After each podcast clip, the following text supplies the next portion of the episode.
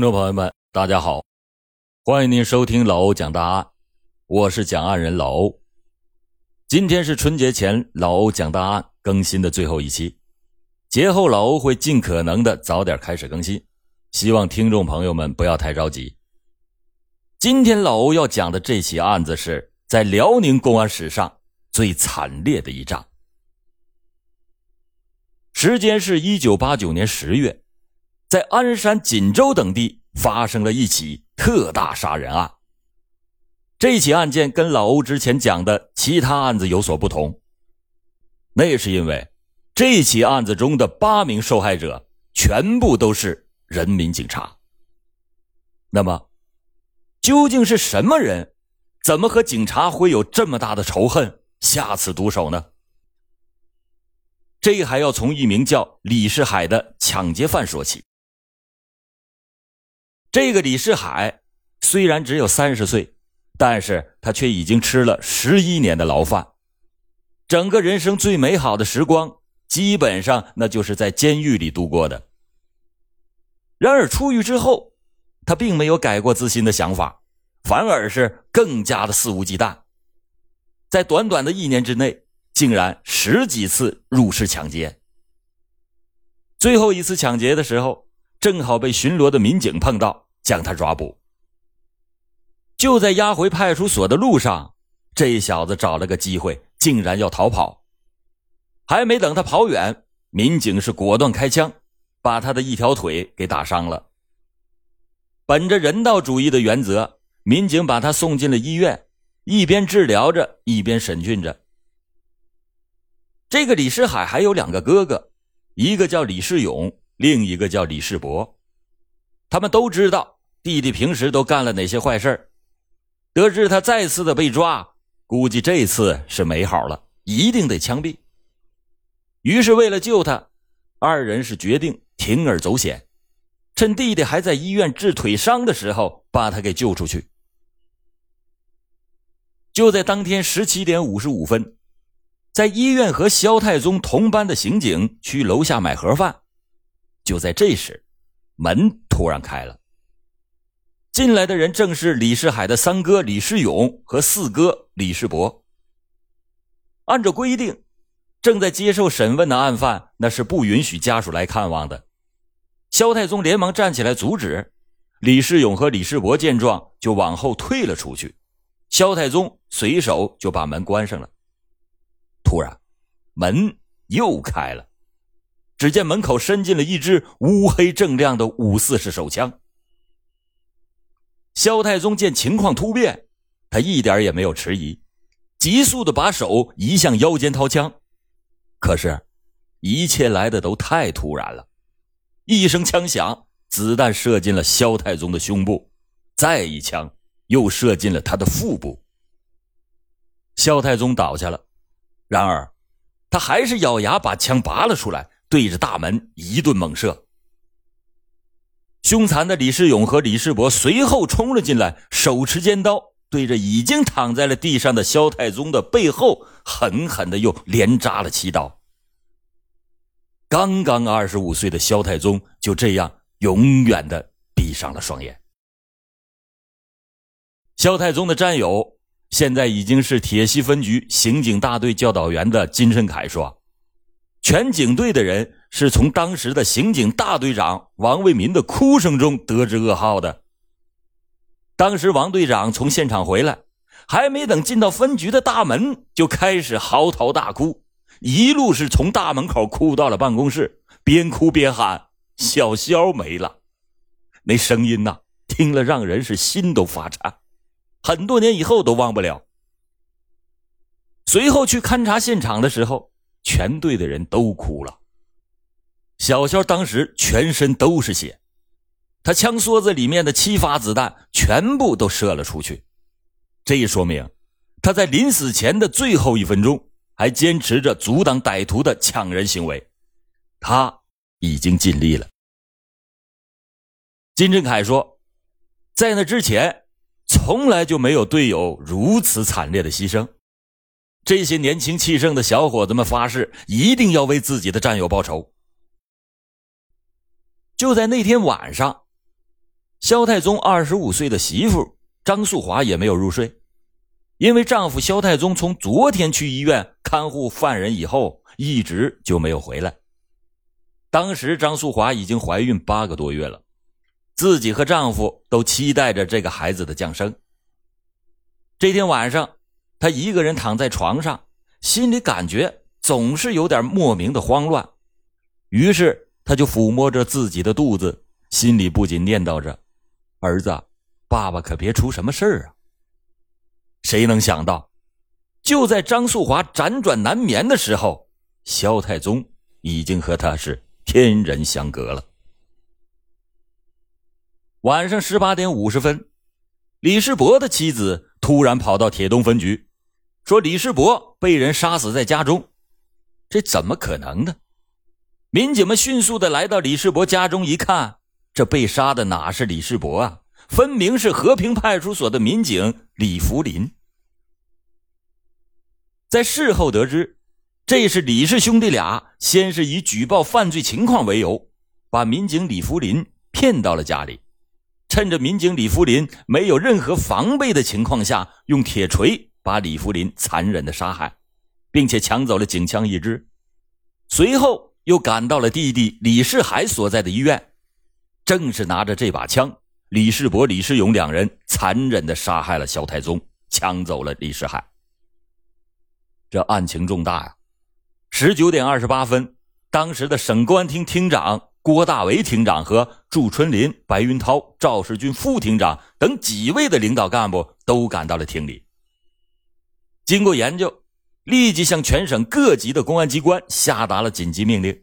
一定要尽快的将这三名歹徒消灭在辽宁境内，防止外窜，避免造成更大的伤亡。韭菜台派出所是在鞍山市台安县内，地处鞍山通往盘山主要通路的道边上，是这次堵卡的重要阵地。所里的工作当时由副所长殷振元主持。十月二十六日晚上八点左右。他接到了县公安局要求立即上街堵卡的命令之后，立即的和其余的民警开始设置路障。就在路障刚刚设置好的时候，不远处缓缓的开过来一辆天津产的大发面包车。几名民警一看，不是通报里所说的金杯幺三二汽车，但是为了以防万一，殷副所长还是走到了汽车左侧的司机座位旁边。要求司机出示证件接受检查。这时，汽车右侧的门打开了，下来一个大高个，从车前头向左绕了过来。当那人快到殷副所长跟前的时候，殷副所长一下子发现那人手里边有枪，他连忙冲上前，用一只胳膊搂住了那个高个。突然，一声枪响，殷副所长的身子晃了一下。但他还是挺住了身子，和那个大个子展开了搏斗。听到枪声，两名民警迅速的向大个子歹徒扑了过去。还没等他俩跑到跟前车上的一名歹徒又举枪开始向他们射击。当时手无寸铁的两名民警应声倒在了歹徒的枪口之下。这伙凶狠的歹徒是谁呢？正是被公安机关紧急通缉的李氏三兄弟。当值班民警随后赶到时，三名歹徒已经抢走了殷副所长的手枪，逼着司机开车逃遁了。资有山、王海涛和殷副所长全都倒在了血泊之中。晚上二十点四十分，三个歹徒在中途又劫持了一辆解放牌大卡车。在赶往北镇县的公安局堵卡力量进入阵地之前，窜进了沟帮子镇火车站。一场遭遇战不可避免的开始了。将近晚上十一点的时候，沟帮子镇治安联防队的班长刘玉成根据公安局的部署，正在沟帮子火车站前巡逻。他发现了一个大高个，买完烟向候车室走去。那人手里一直是插在了敞开的怀里，惊慌的眼睛扫视着四处的动静。刘玉成觉得这个人形迹可疑，决定向沟帮子车站公安值班室报告。当时值班室里只有两名执勤的民警，一名叫高树礼，三十七岁；一名叫王锦彪，二十六岁。三个人一同来到候车室，一看，由长春开往石家庄的二幺四次列车正在检票。刘玉成看清楚了，出去买烟的那个大高个和门口那个自称是公安局警员的持枪的人正在排队等候检票，就把那个大高个指点给了高树礼，自己和王锦彪则向那个持枪人靠近。眼看那个高个面前只有一个人了。高树礼上前拽了一下那个大高个的肩膀，“哎，同志，你到哪儿去？”这话音还没落，大高个身子一斜，砰的一声，枪响了。子弹是从大高个上身衣服里打出的。高树礼晃了一晃，稳住身子，猛地扑向了大高个。身负重伤的高树礼在搏斗中倒在了地上，他紧握着抽出的手枪，奋力的还击时。再次的被歹徒的子弹给打中了。第一声枪响以后，候车室里就已经开始大乱，候车的人们惊喊着四处逃窜。刘玉成当时上前从后面抱住了那个持枪人，但与此同时，又有一个歹徒向王锦彪射击。王锦彪急忙跳到了一个长条桌子后面准备还击，但见吕玉成已经被歹徒打倒。王锦彪的枪口躲闪开慌乱奔跑的旅客，向一个歹徒射击，一枪就打中了那个歹徒的肩膀。这个时候，三个歹徒一起举枪向王锦彪这边射击，但王锦彪仍然没有停止向歹徒还击。当他又向歹徒打了一枪之后，便晕倒在冰冷的地上。三个歹徒慌忙从沟帮子车站逃出以后。逼着司机开车是一路向北，窜到了鲍家乡桃源村。三个歹徒押着大货车上的司机和装卸工下了车，还威逼着当地的一个村民带着他们和两名人质向沟里走去。到了第二天，也就是十月二十七日的凌晨，接到居民的报案以后，当时的北镇县公安局副局长李凤如。调遣了能调动的所有参战警力向鲍家乡集结。当地的驻军闻讯以后，也出动了兵力参战。当地县公安局政委罗长海等带人赶到现场，并且先带领队伍开始了搜山行动。七点四十分，歹徒带着人质藏身的地点很快的被找到了。李世海首先被公安干警一枪击毙。过了一会儿。歹徒们藏匿的大石缝里传来了几声枪响。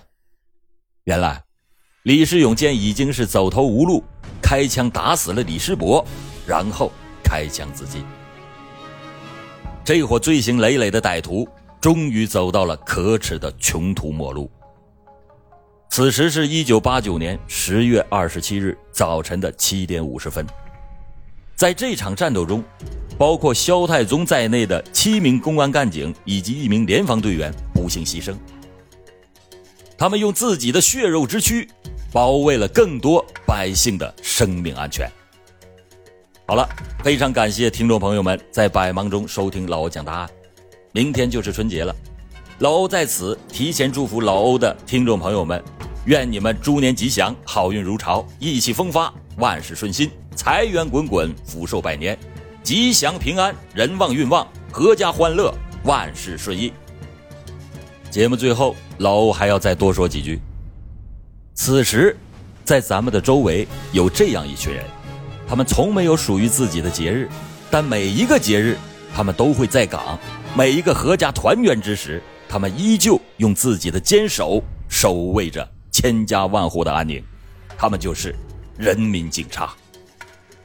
老欧以及老欧所有的听众朋友们在此向人民警察致敬，更祝所有此时正战斗在一线为百姓站岗值班的警察以及警察家属们新年快乐，身体安康。